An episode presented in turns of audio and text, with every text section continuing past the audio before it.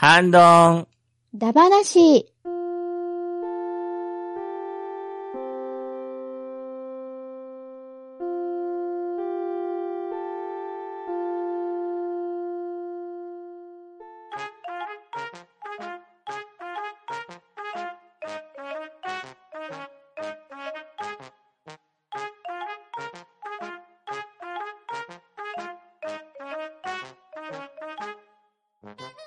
はい、こんばんは。ハンドンダ話始めていきたいと思います。まず、出席取ります。ガーネットさん、はい。WBC 日本頑張れガーネットです。ショコさん、はい、ショコです。よろしくお願いします。とめきちさん、はーい、とめきちです。よろしくお願いします。バットダディさん、体そ、ダクソ頑張れ、バトルリーです。よろしくお願いします。そしてパンタンでお送りしますが、今夜のハンドンダ話は、笑い声ダ話をしていきたいと思います。はーい。おはーい。はい。昨年行いました、聴取率調査におきまして、とめきちさんの笑い声が笑い袋のようで、とても良いですという感想をいただいたんですね。うんうんうん。そうですね。これです、これです。皆様。。はい。うんで、笑い声といえば様々な笑い声を思いつくんじゃないかと思いまして、今夜のハンドンダ話は印象に残る笑い声を皆さんにプレゼンしていただこうと思うんですけれど、まあ、とめきちさんがね、ここにおられるので、誰しもとめきちさんあげそうになるじゃないですか。そうですね。間違いないですね。おこがましい。なので、とめきちさんの笑い声は殿堂入りということにさせていただきまして、うせやろ。それ以外の笑い声を皆さんにあげていただきたいと思いますので、今日は皆さんよろしくお願いします。はーい。よろはいしくお願いしよろしくおます。願いしますお願いします。そうか、笑い声、俺ができないわけか。そんな、代打、俺、みたいな。別に、はい、30分、トメさんの笑いの作業うん BGM でもいいんだけど。あの男やついけるぞ。いろんなバージョンが聞ける。いろんな状況、バージョンが聞ける。はい。では、早速ですが、ガンデツさんから印象に残っている笑い声教えていただいてよろしいでしょうか。はい。私、ガーネットが笑い声、印象に残っている。で、もう真っ先に思い出した鳥肌が立った笑い声が、ファイナルファンタジー6のケフカです。ああ、なるほどね。あはいあ、僕もそれちょっと思った。うん。やっぱショコさんもさすが。思いましうんた。うん。そう。あのね、ゲームやってる時に、まさか、あ、あのタイミングであんなに、あ、笑い声、笑ったっていうのに、ゾワって鳥肌が立つことがなくて、あれ、声じゃないじゃないですか。多分何かの音の組み合わせで、笑い声を作り出してると思うんですけど、うん。でも、笑い声にしか聞こえないし、うん。なんかね、あのケフカの笑い声は、私の中では、多分、ゾワッとして、こう、びっくりして思わずコントローラーを落としかけたみたいなぐらい、はい。衝撃的でしたね。うん。うんということでね、やっぱり、ナンバーワンは、ケフカ様ですね。はい。私の中で。うん。うん思いました、うん僕も。うん結構印象的ですよね。ね私、本当にた笑い声に聞こえるし。んそうそうそうそう。ね。ね。そう。すごいなぁと思って、うんあんな限られた、まだまだ、え、あの時ってス、スーパーファミコンうん。スーパーファミコンですし。ですよね。ただ、あの容量はなかなかな容量を使ってたはずですよ。うんうんうんうん。ですよね。でもカセットだけでしたもんね。うん一本。うん。まあでも値段は1万円超えてましたけどね。ですねすよ ね。確かに。ね、うんそう。あの、もう、ね、いろんなシーンで笑い声を、があったと思うんですけど、うん。あのシーンとか、このシーンとかも全部トラウマになるシーンばっかりで、今言えないっていうか、言っていいのかな？そうですけど、あの、うんセリスの歌もすごかったなと思って。そうそうそうそうそう。そう、ねセリスの本当に歌ってるようにそうそうそう、ね歌にしか聞こえなかったですよね。歌声にしか。だねからもう、なんか、ファイナルファンタジーはやっぱりすごいなって。うん。現在、ファイナルファンタジー、はい、ブレ、エエクスピアス？幻影戦争をやっている私としましては、やっぱりあの当時から私に衝撃を与えてくれる作品なんだなと、いろいろ、はい、うん、感じで、そうですね。うん、声、今のね、もうゲームだと本当に声優さんが吹き替えで普通に笑ってくれるんですけど、うん、ゴジラの声みたいな感じで、あの、何から取ってきたかわからないけど、笑い声にしか聞こえないあの音っていうのは、ちょっと本当に開発者の人に聞きたいですね。これどうやって作ったんですか？って。うん、はい。そんなわけで、私の印象に残る笑い声第1位は、ファイナルファンタジー6、ケフカ様でした。はい、ありがとうございます。はい、ありがとうございありがとうございまます。では、続きまして、ショコさんが印象に残っている笑い声は何でしょはい。ガーネットさんが、ケフカと来たんで、ちょっと僕もゲームからと思って、あの、アイレムから出てる、スパルタン X のうはいはいはいはい。笑い声。ミスター X ね。あれミスター X なんですか？うん。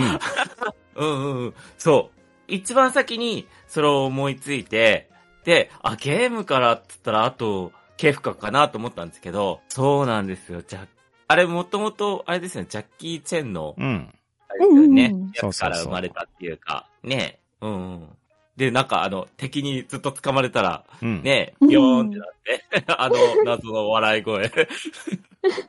そう、それが一番先かな、ぐらいに思いついて、う。うんんしかも、あれ、発売が1984年って書いてあったから、うんほんとファミコンの初期の初期ですよね。そうですね。ね1年目ぐらいですもんね。発売して翌年ですね。ですよね。あれもだけど、え、なんであんなに笑い声になって聞こえるんだと。うんうんうんうんうん。うん。ま、笑い声もそうですけど、あの、ま負けた時の、わわわーんっていうのも、あれはなんか謎技術ですよね。うんそうですよ。ね。うんううんん。そうそう。それ、あ、もう一回聞こうと思って、うん。昨日ぐらい。らいになんかレトロフリーク引っ張り出してやったんですけど、うん、やっぱりすごいなと思いながら、うんねうんうん。どうしてもあの、二面のちっちゃい蛇にやられる。あわかる、わかる。あと、あの、ちゃ、なんだ、ちっちゃい坊主が出る、走ってくるじゃないですか。うんうんううんんあれもちょっと、ね、結構ひつかれるなと思いながら。うん。うんうんいやーそんなの思い出しましたね。うん。ほんと謎技術。いや、スーファミもそうですけど、ファミコンでもあの、うんクオリティって、うんしかもうんうんまあね、印象的だったと思って。うんうんめっちゃ残ってます。め印象に。うん。あ、あ、あ、あ、あ、そう思って。そうそうそうそう。うん完全に聞こえますよね。ねうんうん。いや、ほんと、なんでうん。そうですね。思い出補正も強いのかもしれないですけど。いやいやいや、そんなことないと思います。うん。ああなんで、まあ、一押しっていう感じで、はい、はいスパルタン X の敵の笑い声っていうことで、はい、ミスター X の笑い声っていうことで、はい、紹介してみました。ありがとうございます。はい、ありがとうございます。ありがとうございあます。りがとうございます。では、続きまして、ともきちさんが印象に残っている笑い声は何でしょはい。私が印象に残っている笑い声は、えー、ゲームとは一切関係ございません。えー、水曜どうでしょう？ディレクター、藤村くんでございます。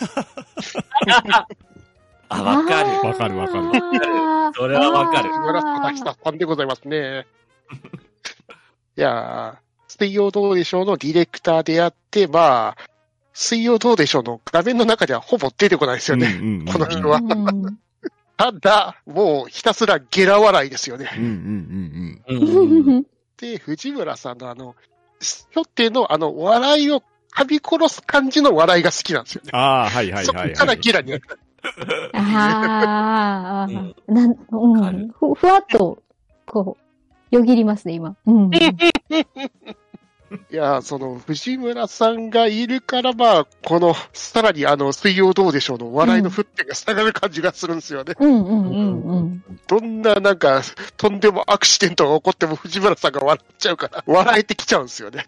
うんうんうん。いやー、ディレクターなのに、こう、画面にも出てないのに、この圧力何なんだってぐらいのいい笑い声しますからね。で、YouTube の方にあの、藤村さんのあの、笑い袋動画1時間スペシャルみたいなやつあったりしますからね。えー、すごい。すいや、1ごい。時間、1時間耐え切ることができるかみたいな感じで。それだ、トメさん。トメさんもそれやればいいんだよ。初、初動画作品。笑いすぎ、入られるかみたいな、そういう動画いけるかな。はい。というわけで、私の笑い声といえば、まずは藤村さんでございました。ありがとうございます。はい、ありがとうございます。ありがとうございあます。りがとうございます。す。では、続きまして、私パンタンが印象に残る笑い声といえば、はぐれ悪魔超人コンビですかね。おお来た。まあアシュラマンとサンシャインなんですけれど、おられた。私も、カーカッカッカって何なんですかね ね。本当に。どう見てもザコ師匠の笑い声に聞こえてくる。はい で、相方のサンシャインもグホホホホとか言うじゃないですか。いや、あいつらの笑い声なんかよくわかんないんですけど、いや、でも、この企画を思いついた時に真っ先に浮かんだのはこの二人なんですよね。うん褒めてたこうと思ってたのに。私も書いてました。アシュラマン。筋肉マンに出てくる超人は、変な笑い方するやつも結構いるんですけど、うん。いや、そんな中でもこのアシュラマンの存在感は一番じゃないですか。うん。すごいですよね。力強い感じだし、うん。なんかインパクトもすごいし。ねインパクトあビりジュアルもうんねね。ビジュアルももうすべてにおいて超越している。さすがプリンス。かも初期の筋肉マンだと、ロビンマスクの神役でしたよね、確か。そうですよ。うん。うん。そっかそっか。ゴリさんでした。ですよ、でした。解説しながら戦って大変だな、みたいな。筋肉マンって言うと、あれどっちどっちやってんのかな？いや、まあそういうわけでね。これは納得の選出じゃないかと思いますので、はぐれ悪魔超人コンビ、アシュラマンとサンシャインを挙げておきたいと思います。はーい。ありがとうございます。ありがとうございまます。では続きまして、バトナリーさんが印象的な笑いは何でしょはい。まあ、あの、僕の枠なんでね、まあ、ちょっとアメコミから出すんですけど、えー、ね、まあ、アメコミで笑いといえば、まあ、この人しかいないんじゃないかなと思いまして、今回紹介しますのは、笑い方、ブワファハハーで有名な、えー、本名マイケル・ジョン・カーターこと、ブースター・ゴールドです。うほうほうほうほう。ほほうはい。ということでね、ジョーカーちゃうんかいって話なんですけど、ジョう。それはーカーじゃない多。分後から出てくるんですかね。まあ、出すんですけどね。あ のまあ、笑い方に特徴があるキャラクターとは、このブースターゴールなんなんですけど、この人ねうん、未来から来てるんですよ。未来のゴッサムシティからやってきたキャラクターで、へー未来人なんですよね。ただ、未来人なんですけど、あの、ちょっと冴えない男で、もともとその、まあ、未来でそのヒーローに、過去に戻ってヒーローになりたいっていう理由で、えー未来の博物館のね、えータイムスリップというか、まあ、タイムワープできるような道具を盗み出していくっていう、まあ、割と最初ののスタート、オリジンはそんなにいいやつじゃないんです。うんただ、まあそこでね、えーまあいろんな出会いや、えーチームに入ったり、あの、映画、えーバットマン V スーパーマンに出てきたあの、一番でかいボスのドゥームズデイ。彼を名付けたのは、このブースターゴールドなんだね、うん。実は。うんっていう、まあまあ、あの、チームでも非常にね、大事なキャラクターではあるんですが、まあこのキャラクターの一番の特徴は、誰も彼の功績を知らないっていう、そういうヒーローなの。実は彼、めちゃくちゃ世界救ってるんです。ほうほうただ、それは未来に影響があるので、要はその、未来には観測されてない出来事なので、表に出せないんですよね。うん。うんだから彼は、まあ普段はめちゃふざけてます。ね。中にはその自分のチームのお金を使って、えー島を買い上げてカジノを作って、それで最終的には散財するってなんかこち亀みたいなね、人でもあったりするんですよ。その、チームのマネージャーの金を使い込んだりとか、そういう、まあギャグキャラみたいな部分もあるんですが、まあ本質としてはヒーローなんですね、彼うは。ん。ヒーローになっていくキャラクターっていうことですね。うんまあ、えー特に現代というか、まあ、特に、ここ5年ぐらいは、こう、中にはその、まあ、病んでしまったりとか、要はその未来を知ってしまうっていうことは、まあ、それだけ悲劇も知ってしまうっていうことなので、うんうんやっぱりそうんのその悲劇を知ってしまってる以上。それで、えー病んでしまって、まあそういうヒーローのね、えーまあ精神を癒す施設に行き、本当に癒されたのかみたいな物語もあったりするんですけど、うん。まあ、そういうこともありながら、ね、今やその、なぜかいつの間にか生き生き返ってた友人と共に、まあ今も元気にヒーロー活動してるっていう、そういうキャラクターなので、で、たまにその、まあ、すごい目立ちたがり屋なので、うんあ。の SNS にこう投稿したりとか、もしくはその、なんですかね、あの、タイガーバニーみたいに、その、宣伝、スーツ、自分のそのスーツに、こう、宣伝のものを貼り付けたりとか、おいーうのをやってたキャラなんですよね。へーだからまあ割と、今、今っていうかまあもうタイガーバニーももう10年以上前の作品ですけど、うんただまあうん、えー彼がデビューが1986年ですので、うん。まあそこから割とキャラクターとしてはブレてない。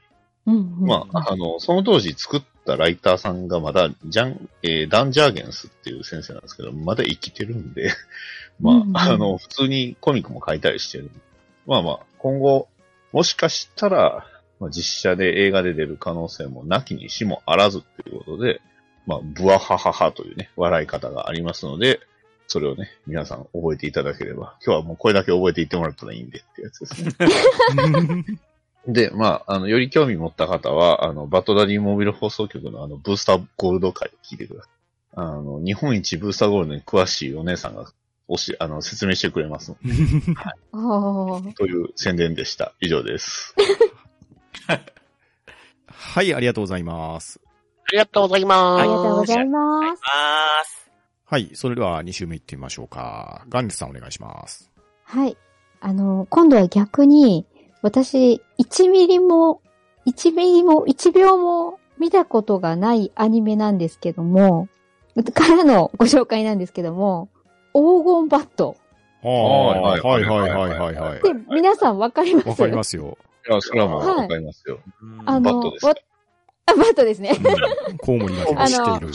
はい。コウモリだけ がしている。はい。あの、くあの、そうですね。か、顔はわからないのは一緒かもしれないんですけど、ああの、どっちかっていうと全身黄金っていう、うん すごい目立つ入れ立ちえでえヒーロー活動をなさってるのかなみたいな。あの、何時で私アニメを1秒たりとも見たことがなく、原作も読んだことがないんですけど、うん。なんかこの曲、オープニング曲とうん笑い声だけは、どこで聞いて覚えたのかわからないんですけど、ものすごい鮮明に残ってて、うん。で、あの、だから、黄金バットそのものを知らなかったんですけど、うん。この笑い声と、なぜかオープニングのコウモリだけが知っている、だけは知っているっていう、謎の現象だなっていうので、はい。今回ちょっと、改めて、あ YouTube の方で、ちょっと調べたら、はい。ちらっと、オープニングが、を見ることができて、なかなか衝撃的な入れ立ちをなさった方なんだなっていうことを、はい。あーって思って、はい、そうですね。で、なんか、あの、旦那さんの不確かな記憶によると、確かこの人喋らないみたいな話を聞いて、本編でもうーん。違うのかな？喋んないですけど、なんか笑い声があるみたいなやつね。そううん、笑うけど喋らないみたいなことをもう聞いたりして、うん一体どういうヒーローだったんだろうっていう、過去ヒーローなのかっていう、はい、感じなんですけど、いやもう、あのオープニングのね、笑い声だけで、ここまで見たこともない人間に印象付けさせるっていうのはなかなかすごい笑い声大賞のノミネートのしていいんじゃないかなと思って、本日は、はい、2番目に黄金バットさんを、はい、開けさせていただきたいと思って持ってきました。以上です。はい、ありがとうございます。ありがとうございます。ありがとうございます。もともと紙芝居かなんかだったんじゃないですです。ですよね。あ、そうなんですか。あとは貸本漫画とかそこら辺のやつ展開ですよ。デビューはバットマンとほぼ一緒のはず。どっちうんが早いか、わかんない。うんうんうん認識された、ど、何をスタートとするのかわからないから、はっきりしてない。うんうん。うんうんうんバットマン並みに古いです。なるほど。さすが、コウモリつながりだけあって、ダディさんはよくご存知でいらっしゃる。よくあの、バットマンよりも黄金バットの方がこう、先にあったってマウント取られるんで調べました。いや、違うやろって言って。あ なるほど。何を、何をデビュートするかやっていう話 なるほど、なるほど。金、あの、返事するためうんうんに、一応軽くは調べてます。なるほど。情報が裏打ちされて、私もすごく心強いです。はい。では、続きまして、ショコさんの印象的な笑い声、二つ目は何でしょはい。うーんと、まあ、この方を言わないとと思いまして、えーっと、最近ですね、ゲームストリーマーアワードを受賞した、薄田ペコラ先生ですよ。お やっー。ペコラ先生は外せないじゃないですか。あもう、あの笑いは声。そうでしたね。そういえばうそう。んうんうん。再現できねえからな。かわいそもう、体験できないの。う。はははははって感じですね。そう。大域がね、笑い声高すぎんだよね、あの子やっぱり。うんそうですね。女性の中でも高い方だと思いますね。うん。で、なんかあの、わ、ね、悪いことした時のね、ペコペコペコとか、すごいなんだろう、こう、バリエーションが豊富で。ね、すごいね。そうなんですよ。まあ、とにかくあの、癖が強めなんですよね。確かに。で、あ、ないな。ねそう、うん。でね、もう、まあ、再現できないからあれなんですけど、うんね、最近ね、マイクラで素敵な塔を建てたじゃないですか。そうですね。素敵な塔立ててます。ね素敵な塔ですね素敵な塔を建てて。結局自分で苦笑、苦笑してるっていうね。あれも面白かったですけど。ね金の装飾とかつけられてますからね。そうそうそう。見たことあるい うさぎの耳のはずが、どう見てもバイキンマンに見えてくるってとこそう、ろ。バイキンマンのね。モロックス味。こう見てなんか角が生えてるし、いつの間にか。ねうんと、あの、メモ作ってたけど、もうほぼバイキンマンじゃんと思っバイて。キンマンだよね。バイキンマン、バイキンタワあれー。バイキンマンにしか見えない。今度はそっちとコラボしていくつもりなんだな、ペコラ先生は。そうそうそう。ね、あの、先端をね、銅ブロックにしたのもね、あれは良くないなと思いましたよ、俺は。だよね、だんだんだんだん。な銅はそう、6章がつきますうからね。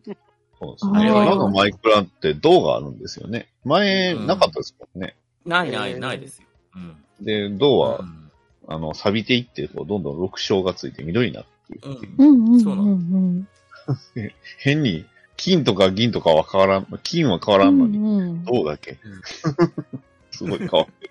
うん。錆びる。うん。まあもうね、そろそろもう、ペコラ先生も殿堂入りかなと思いながら、なんですけど。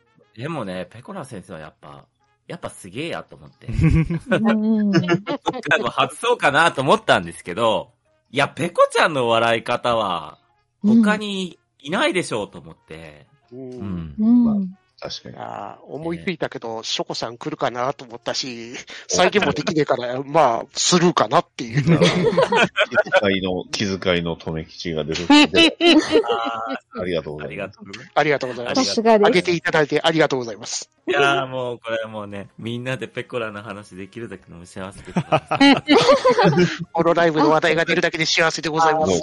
間違いない。ありがとう。こちらこそありがとうございます。どういう立場みんな。チョコさんがすっかりペコラさん信者になったことだけは伝わってきました。本当にありがとう大崎になっちゃったこれな。野崎さん。うんはい、これもね、布教してきますよ、これからも。おね、よろしくお願いします。大崎の次のネーム全然も、ネーム度が上がらないけどね、なんか。と、アヒアヒージョの富吉さんが言うてますね。おい。スバートも。と申しており。はい、ということで、どうしても外せなかった、宇佐田ペコラさんを挙げてみました。ありがとうございました。はい、ありがとうございます。ありがとうございますはい。では、続きまして、ともきちさんが思いつく印象的な笑い声は何でしょはーい、思いついた印象的な笑い声。F、F、F、F!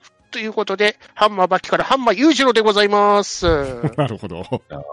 まあ、バッキからは誰か出るかなと そんな笑い声をされる方が。えーハンマー裕次郎というのは、まあ、主人公ハンマーバキのお父さんでございますが、まあ、この人が、まあ、その、ハンマー裕次郎の親友である、まあ、ストライタムでしたっけ？あの、人と話してた時に、ね、あの、バキの成長が目まぐるしくて、まあ、バキがハンマー裕次郎のライバルになっていってるってところで、真顔になって急に F、F、F って言って大笑いしだすんですね。お笑いが F。うん最初ずっと普通な顔してるんですけど、F って言い出して、で、だんだん抑えきれなくて、F、F って言って、はははははって大爆笑してるんですね。あ、机を咲きながら大爆笑してるんですね。だからこの F っていうのは一応笑いを押し殺してる F なんですよね、実際は。全然そう見見見えないというか、どういうシーンなのかよくわからなかったけど、最初読んだ時。急に F って言い出したっていう。バグったって思いますよね。お父さんバグったみたいな。いや、大体あの、裕次郎ってのはバグってるんで。うんバグってますあね。あ、そっか。規格外ですからね。基本規格外ですからね。デフォルトがバグなんですね。まあでも、そそのあたり、え、あれでしたっけ？あの、バキが、あの、エアーカマキリと戦ったくらいでしたっけ？ねそうそう。カマキリとエ戦っアカマキリ。エアーカマキリと戦って、そんなに強くなったんだぞって言われて、言われた話を聞いて、あの、想像上のものと戦って勝ったと言って、強くなったとは何事だって言って笑笑ってるみたいなシーンなんですよね。割と正論ですよ。確かに。あ ですよねってい う。そう、そう、エアカマキリって何やねんそうですね。私、今、飛ぶカマキリを想像してたら、あ、空想上のイマジナリーカマキリだったっていう。しかもあの、重さが1トンでしたっけ？うんね、体重1トンかなんか100キロかな ?200 キロ ?100 キロかな？のカマキリを想定して、あの、想像上のさカマキリとバキが戦うっていう訓練をするっていうくだりがあったんですけど。読者読者が誰しも突っ込みたかったところを、ハンマー裕次郎が突っ込んだっていうシーンでしたね。大爆笑したって。ああ裕次郎笑ってるってことは、ここ俺たち笑ってよかったんだっていうところでしたね。おかしいんだっていう。みんな真顔で聞いてるからさ。カマキリと戦って勝つとはみたいな感じでリアクション取ってるから。まあね。ただまあ、実はこれはね、でも最後につながる壮大なフラグやったんですよね。フラグです。なんと、なんと、そうこの二人の決着にもうつながるんですよね、これは。うん大切なところですからね。なぜかなぜか。なんか。その決着のつき方なんやねん。家族だねっていう 決着ですからね。これは教育だから。バキは大体どういう決着だよっていうやつばっかだからね。うん確かに。宮本武蔵の戦いはあれだったしね。おかしいだろ、これっていうあの。くだりはね、全部ひどい。宮本武蔵は全部ひどい。まあ、ぜひともね、あの、長く続いておりますが、一度でいいから、バキはね、読んでみるとネタにはできると思うからいいと思いますよ。うん。ハンマー裕次郎他にはあの、食べるシーンでむっちゃむっちゃとね、いろいろうん擬音立てながら食べるシーンとか、なかなか面白いですから。タバコ吸うシーン、葉巻吸うシーンとかも。変な擬音がたくさん。出てきますからね。ねあと見たことある人がたまに出てきたりします。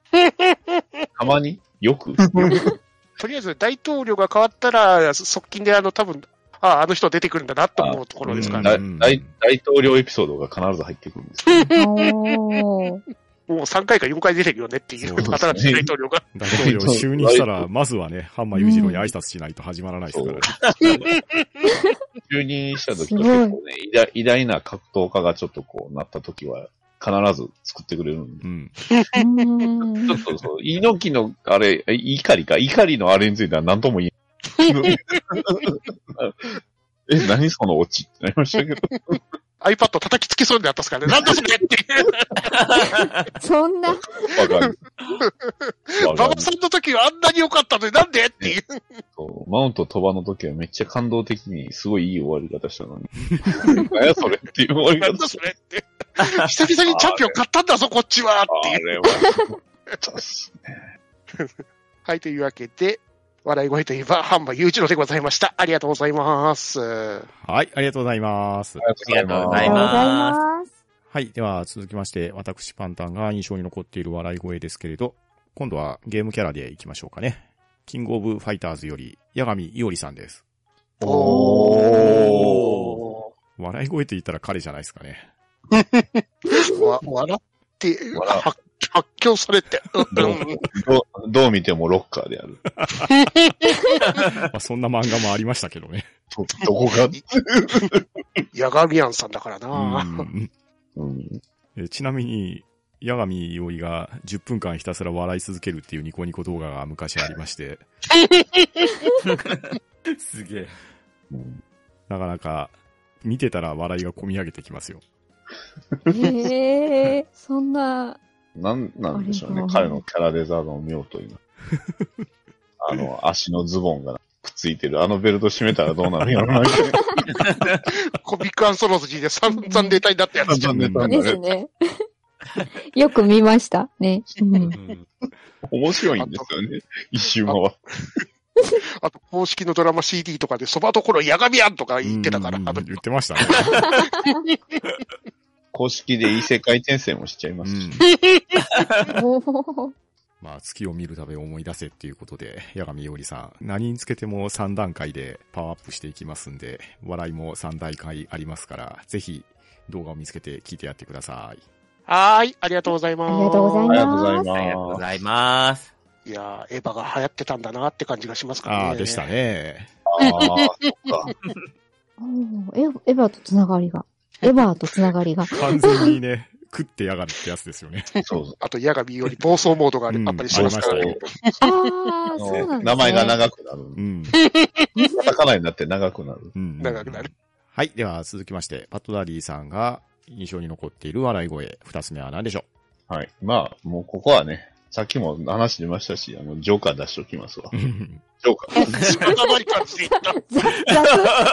ただ、ただ、このジョーカー、まあ、いろんなジョーカーいるんですけど、うんまあ、ジョーカーとバットマンがくっついたような存在がおるのを皆さんご存知でしょうかとね、ほうはいうん。バットマン、フーラフズっていう、まあ、今回笑いといえば、まあ、ラフ。英語で言うとラフです。う。うんん。なので、まあ、バットマン、フーラフズの話をしようかなと思いまして。まあ、それがね、結構あの、はははっていう、まあ、ジョーカー笑うんですけど、HA っていう、こう、なんですかねうん、元素みたいなのをね、急に、あの、物語上に出してくるっていう話が、あの、ありまして。で、それがまあ、うん要はその、別世界のバットマン、ブルース・ウェインが、ジョーカーになってしまったっていう姿があるんですよね。見た目はもう、ほぼほぼジョーカー。まあ、バットマンとジョーカーを足して、2で割らんかったような感じなんですけど、出しっぱなしでした。ただ、このバ,、うんまあ、バットマン、フーラフズは自分の世界を一回滅ぼしてるんです。おー完全に。あのバットマンとジョーカーをくっつけるともう最強なんで。もう、スーパーマンでさえ手に負えない。で、その上、そのバットマン、フーラフズは今度は、まあ、普通の世界というか、まあ皆さん、えーみんながね、普段読んでる世界のバットマンの世界に殴り込みをかけてくるっていう、えーバットマンメタルというね、ダークナイトメタルというコミックがありまして、まあこれもあのうん翻訳あるんですけど、まあそれはあの、ありとあらゆる世界のブルース・ウェイン、バットマンが、えーしまあ、世界に喧嘩を仕掛けてくるっていう恐ろしい話なんですよね。うん。で、そのリーダーが、まあ、バットマンとジョーカーを合わせたバットマンフーラフズってことで、常に笑顔です。おーで、うん常に笑顔で、はははははと笑いね、あの、鎖の先には、なんかロビンっぽいものを3匹ぐらいこうくっつけていて、まあ、まるであの、ね、ドンブラザーズであの、一月になったバットマンみたいな、そんな感じ。一月的に解釈したみたいな、そんな感じのやつが出てくるんで、まあ、そんなね、恐ろしいバットマンがいるんで、これはね、バットマンメタル、間違いなく名作なんで、うんぜひ見ていただきたい。ね。まあ、なんですかね、我々がこう思ってるというか、こう認識してる世界の外にも世界が広がっているというね。まあ、そういう話になりますのでね。えーうんぜひ読んでいただきたいですね。バットマンメタルの話はうちの番組でそんなにしてなかったと思うんですけど、まあ、またやろうと思いますんでね。えーぜひ聞いてくださいということで。今回、自分の番組の宣伝会になります。はい。いやいや。うんはい、ありがとうございます。はーい、ありがとうございます。ありがとうございありがとうございまます。バットマンといえば、うん1989年公開のティム・バートンのバットマンあったじゃないですか。ありますね。あれ、主題歌プリンスだったっすよね。プリンスですね。あれのオープニングめっちゃジョーカー笑ってません？ジョーカーが笑ってるんですよ。まあ、ジョーカーが笑ってはいるというよりも、あの、まあ、作中のあのラストに、うんあの、ジョーカーの入れ歯みたいなのが、うんおもちゃみたいなのが、ああれのお声なんですよね。あ、そうかそうか。ははははははははっていうのがそう。うんうん。あれ、まあ、要は物語、あの、バッドダンスだと思うんですでしたね。うん。と、曲名が。で、あの PV も、あの、思いっきりバッドダンスって言いながら、うんなんか、ねね踊ってるんですけど、うんうんあれは、あの、まあ、最終的には、あの、物語に沿って、沿ってる話なんうん。で、うん。あの、最後はその、ジョーカーが、まあ、最後落ちていったシーンと同じように、あの、笑い袋じゃないけど、あの、笑笑いおもちゃみたいなのが、こう、わうんうんうん笑いながらっていう、はははははははって。で、まあ間違いなく笑ってまうん。す。ですよね。ううんん。なんか、ふとバットマンで思い出しましたわ。いやーありがとうございます。そんなね、ティム・バートン版バットマンに出てきたマイケル・キートンのバットマンがね、えー今度の映画に出ますので、なるほど。なんと、おー。そう、フラッシュにね、出てきますので、一体どんな風に出るのかは僕は全くわからないです。うん一体どうなってしまうのか、そしてエズラ・ミラーの話はもうやめようというね、よかった、無事公開されて。どうなのかなまだ、僕多分映画館で見るまでずっとやらへんと思ってますから。そうもう、もう日にち決まったし、まあね。まあね。わかんないよ。どうなるか。か、彼がやらかしてって世界線か。これ以上やらかすことがあるのだろうありえるからう。もう光栄だ。牢牢屋か地下室にもうずっと閉じ込めとかなダメですよ。というか、病院行った方がいい。や、まあ、間違いなく。病院だよ。はい。というわけで、印象に残っている笑い声、二つ挙げていただいたんですけれど、まだ残談がある方から発表していただきたいと思いますので、では、ガンネスさんお願いします。はい。えっと、私がじゃあ3人目に挙げたい印象に残る笑い声の方は、アニメ、名探偵コナンより、毛利小五郎です。ほうほうほうほおうはい。眠りの小五郎う。うん。はい。で、あの、まあ、途中ちょっと生産変わられてるんですけど、うんですね。大体、はい、そうですね。お調子乗りなんで、んなはははははは、みたいな感じの笑い方をするシーンが結構アニメ随所で、うん。あの、おだてられても笑うし、うんううんん。ごまかして笑う時もあるしって感じだったんですけど、まあ、普通にアニメで結構、あー笑い上手なキャラなんだなーってぐらいのつもりで見てたんですよね。うんはい。なんですけど、あのー私大阪の方に住んでおりまして、ちょくちょく USJ でコナンとコラボした謎解きイベント、リアル謎解きイベントがあるんですよ。うんありますね。はい。で、USJ 内で役者さんたちがコナンのいわゆるコスプレ状態で、毛利小五郎とかランちゃんとか、園子さんとか、アムロさんとかうん。かな？うん。をやり、羽鳥平治くんとかをやりながら、謎解き、お芝居があって謎解きをして、こう爆弾を解体したり、あの悪事を暴いたりして、最後も演劇を見て締めるっていうやつなんですけど、かなり、あの、高水準で似せてるんですよ。ランちゃんとか、あの、毛利小五郎さんとか。うん。えで、コナン君とかはアニメで、あのーアニメのままのあのちっちゃい姿で普通に映像として、あの、スクリーンに投影されてる感じなんですけど、ま、あの、マッピングみたいな感じで。はい。ただ、ふ普通に他、その他のメンバーは役者さんがやってることが大半で、うん。で、その小五郎役の人が、だいぶ、あの、誇張気味に、でも、まあ、うん、似てるなっていう感じで演技されてるんですけど、笑い方を聞いたときに、あ、これ毛利小五郎だっていう風に、わかるぐらい、あの、すごい似せられてて、ああ、笑い方って大事なんだなっていうのをそこですごく鮮明に思った記憶がありまして、うん。はい。つい1ヶ月前も、ちょっと、み、あの、はい、拝見してきたんですけど、やっぱりね、こう、笑い方をうまく、すごく精密に真似されてるから、こう、他のとこはちょっとわざとらしいぐらいの感じで演技してらっしゃるんですけど、あ、笑い、あの笑い方をされると、あ、毛利小五郎だ、この人は、みたいな感じで、うん、はい、納得がいく感じで、うん、なんかこう、アニメ見てても、あの、印象には残ってたんですけど、舞台でその俳優さんが意識して真似されてるところを見て、結構印象的な笑い方だったんだな、あの、毛利小五郎の笑い方はっていうのは、はい、思いました。そして、余談なんですが、ランちゃんのあの尖った角のような髪型が、とても見事に再現されてます。舞台上で。へえあの、そうしかもいう再現。すげえそうなんですよ。あの、すごいね、綺麗に巻いて、あの、本当に角状なんですけど、三角の。はい。あの、格闘シーンもあるんですけど、全然、ブレん、もう、歪まないっていう感じで、うん、いつもね、その、ガチガチなんですね。はい。ランちゃんの角、角と心さんの笑い方を気にしながら、毎回リアルエスケープの謎解きコナンに参加してます。というわけで、私からは3人目は、あの、3キャラ目は、はい。えー、眠りの小五郎こと毛利小五郎探偵をご紹介させていただきました。はい、ありがとうございます。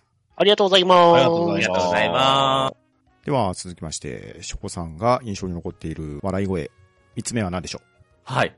えっ、と、そもそも声がちょっと特徴的なんですけど、うんと、このキャラ名出していいのかちょっと怖かったんですけど、まあ、ミッキーマウスですよ。危な、危な、モノマネしそうなりましたない危ない。そうそう。いいいや、こいいれ、ですね、今の。ハンドンで出していいのかなとか思いながら。すごい悩んだんですよね、俺。一番怖いとこじゃなう。いうですん。確かに。うん全力で、ね。反復横動みんな大好きですよ、やっぱり。うん。ねうん僕らのクラブのリーダーですからね。うん。そうですよ。ねあの、裏返ったようなうんうん感じの。うんうん。ねうん。ねいや、みんなやりますよね、やっぱりね。真似します、真似します。真似しますよね。はい。ね大体みんなそっくりだし。大体大見せれ体るっていうのが、ね、誰がやっても、そこもすごいですよね。うん。うん。いや、本当いや、悩んだんです、本当に。これ出して、怖えなと思いながら。確かに。ね、みんな言うじゃないですか。そうやってね。確かに。うん。まあまあまあまあ。ね、ディズニーとニンテンドーはね、うんこう。振り回したらまずいやつですよ。う んそうそうそう。まあだけどね、どっちかって、まあみんな好きだから。うんうんうんまあねうん。まあまあ、そんなねえ映像使ったりねけじゃないんで画、画像使ってるわけじゃないんで、モノマネぐらいなら大丈夫でしょう。多分、ねおそらく。メイビー。そうそうそう。メビー。これ本当な、悩んだんですけど。うん。であね、もこのね、うんミッキー、ちょっとミッキーの今までのね、なんだろう、当ててた声優さんとか見てみたら、うん結構いろんな人、ね、当ててて、ああ、みたいですこね。れね、太田よし子さんとかも出てるし、ね、な、なんだろう、納屋六郎さんとか。うんあうん。あ、へえ。で、今は星野貴則さんか。うんねそれこそ、星野貴則さんなんだと思いながら見てたら、あ、ね、八神伊織さんもやってるじゃないですか。本当だあ、ここで繋がった。そう、あ、繋がったと思ってさっき言いましたけど。どっかで聞いたまさかの。ねえ。すげえな。どっちもできんのかと。うんうんねミッキーマウスが月を見るたび思い出せとか言ったら怖いですけどね。怖い。それは怖はいい。いろんな意味で。ねえ。うん。いや、もう、ねコロナも就職してきたんでね、うんディズニーも行きたいなと思いながらうん検索してました、今回そう。ですね。ねはいえ。うん。はい。ということで、そうですね。ちょっと言うのか悩んだんですけど、はい。特徴的なキャラっていうことで。はい。ミッキーマウス大好きです。ありがとうございました。はい、ありがとうございますあ。りがとうございます。はいありがとうございます。では続きまして、とめきちさんが印象に残っている笑い声三つ目は何でしょはーい。印象に残っている笑い声3つ目は、グラララララララというわけで、ワンピースよりエドワード・ニューゲートでございます。おーおー。うんはーい。このキャラクターは、えー、白ひげ海賊団船長でございまして、えー、4校の一人でございましたね。うんで、うん通称、まあ、白ひげと言われてます。で、笑い声がグララララなんでございますが、まあ、悪魔の実という、あの、能力持ちでございまして、その悪魔の実の能力がグラグラの実でございますね。うんうんうん確かにわかりやすい。わかりやすいうん。笑い声からわかりやすい。うんグラグラの実というわけで、振動人間だけで、いろんなところに、あの、振動を起こせるという能力を持ってるんですね。で、ー。まあ、能力の規格外の強さから自信人間と、あの、うん自信を故意的に起こせるというキャラクターだったんですよね。うんうんうん。しかもね、まあ、この笑い声にぴったりなぐらいのあの大柄な巨大な男で、で、白ひげの大船団を束ねてるという、まあ、出てきたのは結構前になりますけど、その、その頃のワンピースの本当に最強格な感じがして、この笑い声からまたいい塩梅が出てたと思うんですよね。確かにうん。で、まあ、ワンピースのキャラクターというわけでは、ワンピースにもまあ、いろんな笑い声のキャラクターがいるんでございますね。うんいますね。うん。で、まあ、ハンマー裕次郎つながりではございませんが、ゼハハハハハハな人もいますからね。ゼハハハハは、まあ、黒ひげの、あの、笑い声なんですよね。マーシャル・ D・ティーチという。うんまあ、白ひげの傘下にいて、まあ、謀反を起こすってキャラクターだったんですけど、ううんで、声がハンマー裕次郎と一緒なんですね。ああ、なるほど。声優さん。そう声優さんが。うんうん。えー、他にもまあ、骨人間の人がヨホホホホホとか笑ったりとか、カババババとか笑ったりとか、まあいろんな笑い声をしてるんですね、ワンピースはう。んう。んうんうんうんうん。割と、笑い声チョイスしたらもうワンピースキャラクターで埋まるぐらいな、おー確かに。3キャラクターがいますからうんね。結構多いですよね。うんうんうん。それだけでもうワンピース笑い声だ話ができそうなぐらいのキャラクターを。確かに。多いもんな。多いですからね。もう何十年やってますからね。うん確かに。長いな。はい。というわけで、私の印象に残っている笑い声3人目は、エドワード・ニューゲート、白ひげでございました。ありがとうございます。はい、ありがとうございます。ありがとうございます。はい。では、続きまして、私、パンタンが印象に残っている笑い声、三つ目なんですけれど、今度もまたゲームでいきたいと思うんですがお、カプコンが昔アーケードで出しておりました、ストライダー飛竜からグランドマスターをあげたいと思います。おこれは伝わらないんじゃないのかなと思うんですけれど、そうですね。はい。私は存じ上げていないんで、ど、どんな感じかな。あまりに印象的なんで皆さんに動画を見ていただきたいんですけれど、はい。ストライダー飛竜っていうのはね、カプコンがその昔出したストライダーズという武装忍者集団が主人公の横スクロールアクションゲームなんですけれど、うんうん。敵キャラがグランドマスターっていうやつなんですね。で、コインを投入してスタートを押すと同時に、グランドマスターが画面の下から上に笑い声を上げながら飛び立っていって、そしてゲームがスタートするっていうストライダー飛竜をプレイした人はきっとわかるであろう笑い声なんですよ。うん。あ、なるほうん。でね、この、はははははははっていうね、最後のこの抜け具合がね、すごく印象的なんですね。あの、これ言ってもあんまり伝わらないかなと思うんですが、ストライダー飛竜をやったことがある人には多分刺さると思うんで、あげるだけ あげときど。ます。ぜひ、カプコンアーケードスタジアムでお安く買えますんで、プレイしてやってください。なんかあの、サムライスピリッツのひょーを思い出しました。ああ、天草城ね。はい。お あの、はい、そのストライダー飛竜、あの、ご紹介いただいて、思い出しました。うん そういえば、天草いたなって。はい。というわけで、ストライダー飛竜からグランドマスターを上げさせていただきました。はーい。ありがとうございます。はいありがとうございますありがとうございます。では、続きまして、パトラディさんの印象に残っている笑い声、三つ目は何でしょはい。三つ目。あのーそうですよ。こいつがいましたよ。えー、機動戦士、ガンダム、F91、カロッツォロナこと、鉄仮面です。う いい笑いですね。はい。あのービジュアルはね、結構なんですかね、こう、まあ、いわゆるガンダムの仮面キャラといえば、まあ、代表はシャア・アズナブル。うん。うんうんうん。で、よくこう、シャアーズナブル・ライクの、ね、あの、ガンダムウィングのゼックス・マーキスであったり、こう、まあ、シャアっぽい人がいっぱいおるんですけど、まあガンダム F91 は、まあ、この一番の大ボスというか、まあ、最後に出てくる敵が、えー仮面被ってるんですが、どっちかっていうとなんか完全にマスクなんですよね。ですね。えー中世ヨーロッパの騎士のマスクみたいな。でああ。あの、シャアみたいにあの下、顎をこう、口を隠してないんじゃ全部フルフェイスなんですよ。うんうんうん。どっちかというとなんかこういう顔のモビルスーツいてもおかしくない。まあなんかボツデザインみたいなの、そういうのがおったみたいな。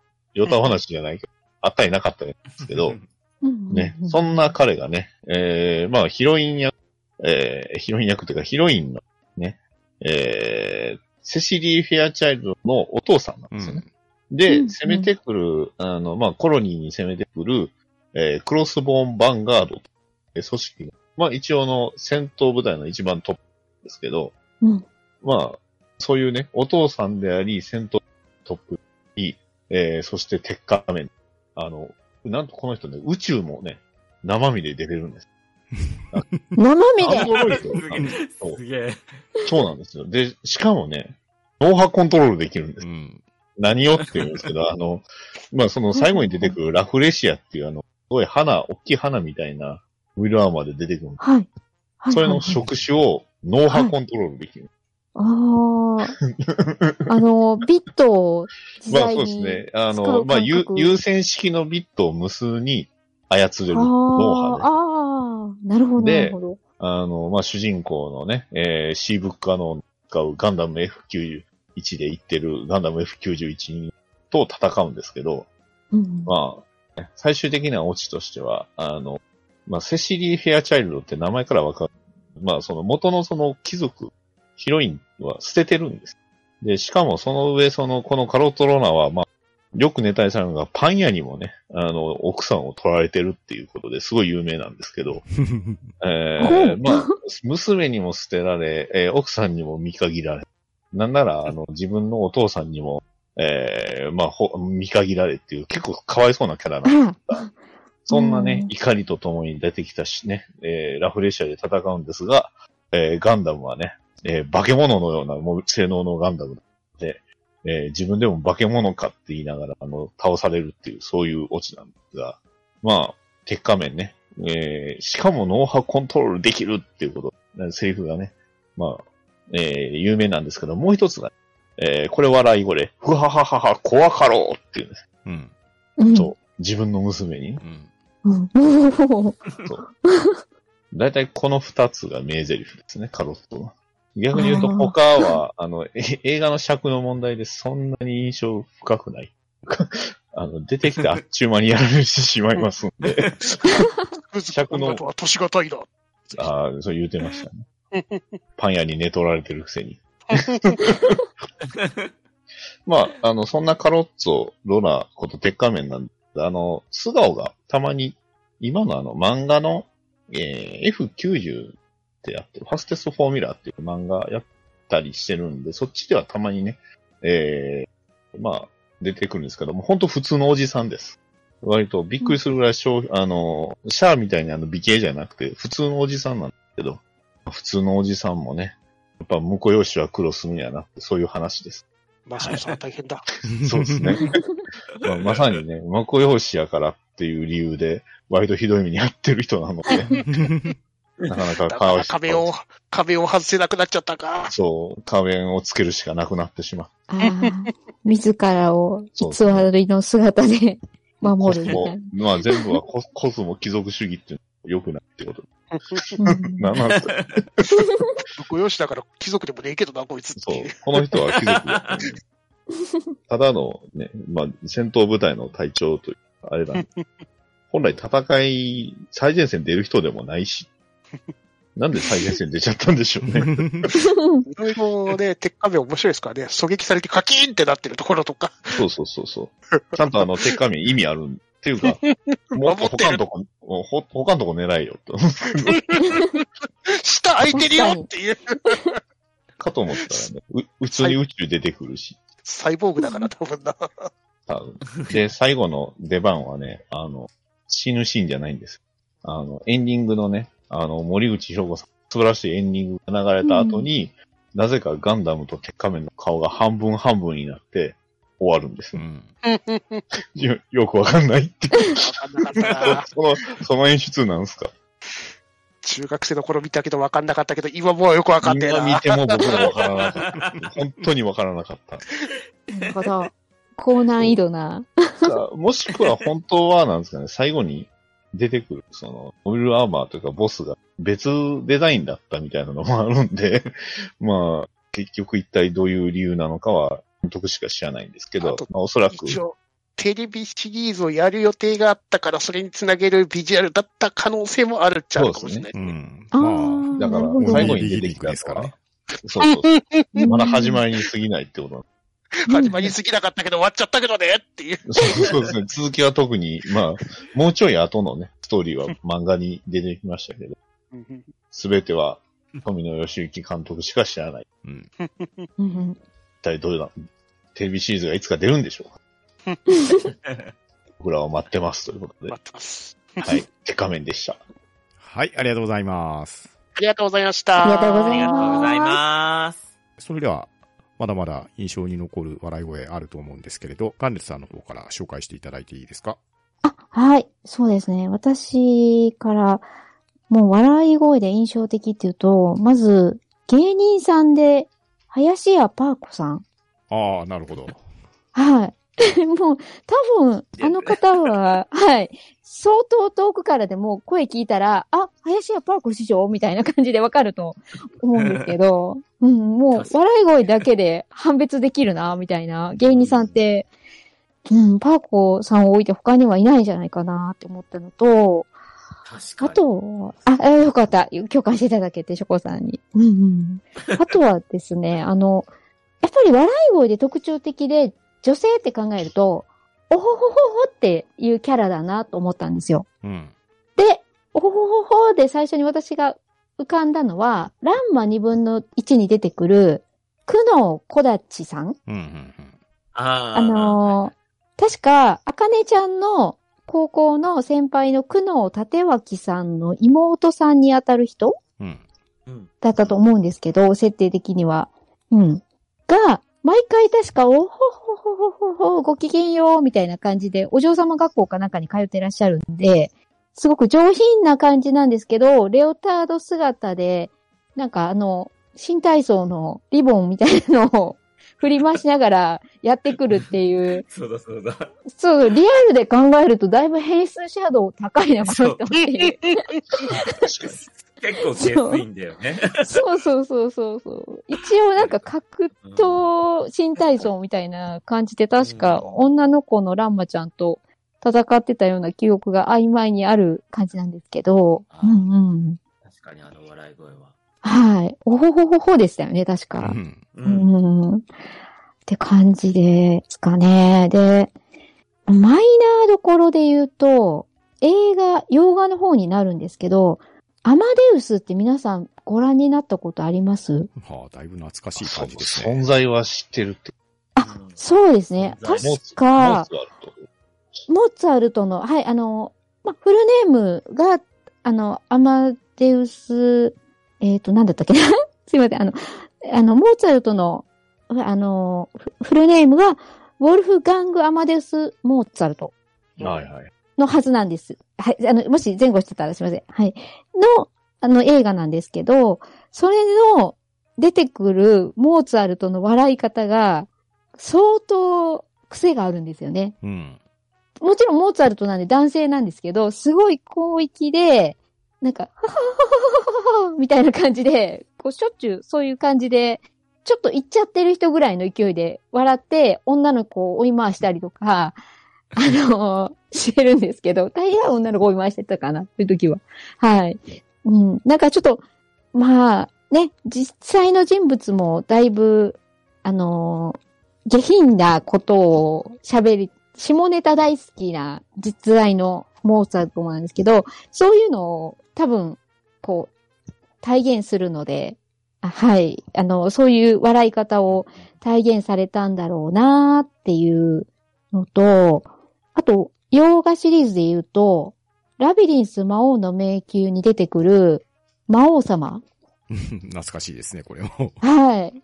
デビッド・ボーイさんが、その当時、あの、演じてらっしゃったんですけど、すごい受けないジョークを言って、部下のゴブリンとかが、唖然としてるところで、笑えって言って、みんなそこで、はってギャグだって気づいて、こう、愛想笑いじゃないんですけど、わーはははははって笑ったのに、合わせて自分も、はははははみたいな感じで、乾いた笑いをするっていう、もう、あの、様式美的な感じで、はい。繰り広げられる、そのネタが子供心に、うん、ちょっと吉本チックで笑えたんですよね。はい。吉本チックさをそこに感じて、なんか、そう、あの、海をこんなに隔てて、こんなにイケメンの魔王様なのに、吉本してるみたいな、子供、子供心に。はい。とかですね。あとちょっと珍しいところで言うと、これ昔のアニメになると思うんですけど、かぼちゃワインっていうアニメご存知ですか？皆さ。うんん、わかりますよ。はい。そこでね、L ですね。あ、そうです。L、L、L の L なんです。そう、あのー私ね、あの、多分子供の頃に見すぎてて、ほとんど内容は覚えてないんですけど、で、L ちゃんの名前の本名も知らないんですけど、うんヒロインの L ちゃんが、いつも、あはって笑うんですよね。ああ、なんか、確かに。こう、そうそうそう、あの、返事と、返事とか、なんかの代わりに、いつもそういう、あはって可愛く笑うのを聞いてて、ああ、すごいな、なんかすごい、こう、愛されキャラっぽさが、うん、滲み出るな、このあはは、みたいな感じで聞いてたんですけど、うんそれ以外の記憶がほとんどなくて、すごい背が低い主人公が、うん。彼氏だったかなぐらいの、俊介くんって呼ばれてた気がします。はい。青葉俊介ですよ。なんかそんな名前でした。はいはいはいはい。ちょっと、あの、小さい頃に見すぎたので、本当に、ちょっとその、キャラクターでエルちゃんと青、あ青葉俊介くんぐらいしか記憶にないんですけど、その、うん。そんな中でもエルちゃんの、はっていう、うん。男の人にも女の人にもそういう感じで、笑い返事みたいなね、可愛い感じだなっていう、はい。感じが私のマイナー路線で、まあ、あと、忘れてはいけない。最後にご紹介したいのは、我らがドンブラザーズ、桃井太郎ですね。うん、確かに。間違いない。間違いない。もう、変身して、わーははははははは、祭りだ、祭りだーって言いながらやってくるね。うん。あの、ヒーローなんですけども、うん。毎回毎回聞かされてしまって1年間。うん。多分、桃井太郎役の方が全然違う髪型で、全然、なんかこう、毎、こう、違う性格の、例えば、こう、おとなしいキャラをやっても、あの笑い方さえしてもらったら、あ、桃井太郎って わかるなっていうぐらいには、はい、あの、記憶に残ったので、うん。はい、ちょっとダダダダダと、うんあの、有名な方から、ちょっとマイナーな方まで、はい、上げさせていただきました。はい、ありがとうございます。ありがとうございます。はいありがとうございます。確かに、ドンブラロスト一番って、桃井太郎の笑い方なんだと思うなっていう。うん、ですうよね。ん。それが足りてねえんだな。うん。ううんん。毎週何かしら聞いてたから、なんか物足りないなっていう。そうなんですよね。なんか、なんか日曜日じゃない感が おかしいなーっていう。おかしいなうぁ、ん。ちゃんと話終わったから別にロスするところないんだけどな。うん。はずなんですけど、あ、そっか、あの、あーははははが足りないんだっていう日曜日の朝に。で、あの BGM も足りないなっていう。そうにそうそう。はい。というわけで、今回は笑い声だ話ということで、皆さんに印象に残っている笑い声を上げていただいたんですけれど、あといくつか上げようと思うんですけれど、真似できないんですけれど、ケンケン。ああそうそうそう、それそれ。ああなるほど。さすが。どっちかというと、あの、一つ屋根の下で覚えてきます。あー、それ、そんな、そんな気しますね。わか確かにねる。。うちの世代はそうですね。どっちかっていうと、どっちかっていうと、あの、に忍者の方に出てくる。しましたわ。うん。ケンケンって聞いてるのに。そうそうそうそう。あの、最初、どっちだろうと思いました？一瞬一瞬、そうです。うんあれ？ましたけど。まあ、あとね、トムとジェリーのトムの爆笑。ああ、あの、お腹を抱えて。その時だけ声変わってる気がするんだよね。そう元の、元の当ててる人の声が聞こえてる感じがします。ああ、そうなんだ。うんうん。急にね、おっさんっぽくなるんだよね、トムが。うんうんそうわかる気がする。うんあとね、漫画のキングダムってあるじゃないですか。うん。はいはいはい。うんあれのね、王毅将軍の笑い声がおかしいんですよ。ああ、大き将軍。うんうんうんうん。ここ、どんでしたね。そうそうそうそう。こ、こここ、こあれこ、こあれもこ、とかほほほほますよとかね。おーこれは力やったんでしょうん。これもね個人的にはね、割と留吉さんの笑い声近いような気がするんですよね。ああ、なるほど。これですね。こここここここ。ど、どうでしょう？どうでしょう？ここういう感じですか？こんな感じですよ。ああ、でも、さすがとめさん、殿堂入りは違うな。うん あとねう、んうんうんうん。個人的に面白いとかそんなわけじゃないんですけど、一系のカラスって漫画とドラマがあったじゃないですか。ありましたねう。んうんうん。あれのね、主人公のイルマさんが、不破って言うんですよ。えあれをね、ドラマで 竹野内豊さんが演じられてるんですけど、うんうんあの竹野内さんの不破がね、なんかツボにはまるんですね。へー、え。おーちょっと聞いてみたいですね。竹之内さんのは確かに。うん。一系のカラス不破とかで検索したらいろいろ出てくるんじゃないかな。あと、最後に一つ。これ絶対共感得れなさそうなネタなんですけどね。ずいぶん昔に、光栄がロイヤルブラッドっていうシミュレーションゲームを出したんですよ。うんうん。これが、まあ、ファンタジーシミュレーションゲームって言ったらいいのかなうん歴史もののゲームをよく出してた光栄にしては、なかなか異色作だったと思うんですけど。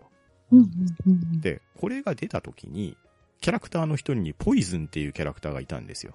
うん。で、名前の通り、ポイズン、毒を使うんですね。うん。うん。で、このキャラクターを、桜玉吉先生が MSX マガジンで4コマ漫画描いてて、で、そのポイズンっていうキャラクターが、まあ、ひどいデザインなんですけど、笑い方がゲシシシシって言うんですよ。え ーなかなか。今、現存しないから調べようもないんですけど、なんかね、ゲシシシシっていう笑い方が随分印象に残ってるなと、うん。ついさっき思い出しました。なるほど。ゲシシシシはなかなついさっ。か。思い出したシリーズなんで。あの、ガガンダムウィングのヒーローユイ。うん。うん結構、ど、どんな最初の方はね、笑ってたんですよ。うん、でしたね。うん。結構爆笑する 大爆笑って言ったな。そう、大爆笑するんで。大体手紙を破り捨てて大爆笑してたな。えー、の手紙を破り捨てるわ。人として？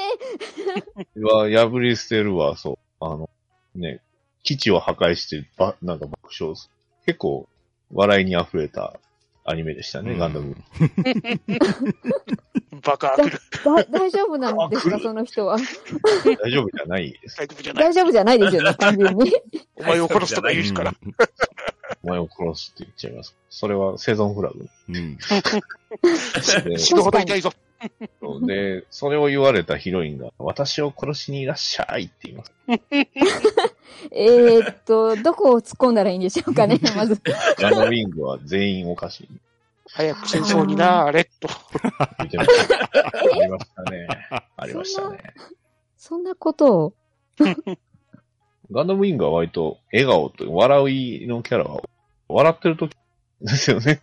なんか、うんいい、いい、あれ、笑いはなかったよな。それは、みんな、ね、笑い声に闇があるから怖いんだよね、逆に。あとあの、急に爆笑で思い出したの。シャーズナブルス。えっ、と、ガル、あの、友人のガルマス。はい。同じ部屋でこうシャワーを、なんかそう言うとすごい違和感あるけど、まあシャーさんがシャワー浴びてる時に、なんか、ガルマさんの一言を受けてこう爆笑するっていうシーンがある。ああれは結構びっくりしました。まあ、ガルマのセリフでも笑うんだよ。兵が見ているとかありましたしう。ん。うーん。結構、結構爆笑するんでしゃうんうん。だるまさんにだけは心許してたの。なのにそういうことする。な、なのに、なのに。なのになのに、ねそういうことするねそういうとこやぞ、シャー。本当ですよ。そういうとこだぞって。そういうとこだぞ。だからメガは死んでんだぞ、いつもっていう。そう役者では笑えない。笑ってんのはアムロと戦ってる時だけですもん。最高の笑顔を出してますあれそうそうだ。そうですよね。シャア、うん笑ってんのってそうか。アムロと戦ってる時だけです。ううんんだからアムロと戦えないゼータはね、ずっとね、顔が死んでんだよねっていう。それはもう粛清パンチが飛んできます。修正パンチか。でも、でもあの、こケーれが若さケーキ食べたりしてたから、嬉しかった。うん楽しそうでしたよ。シャア、シャア。うん確かに。ガンダムも笑顔溢れるさ。いや、わかりますね。水星の魔女も次気になりますね。心が。第2期のあらすじからもう不安だな、あれ。そうですね。はい。というわけで、リスナーの皆さんも印象に残っている笑い声、思いつくものがありましたら、ハッシュタグ半ばなでつぶやいてみてください。それでは今日は皆さんありがとうございました。ありがとうございましありがとうございた。ましたありがとうございました。は、うーん、だ、うーん。だば、なしー、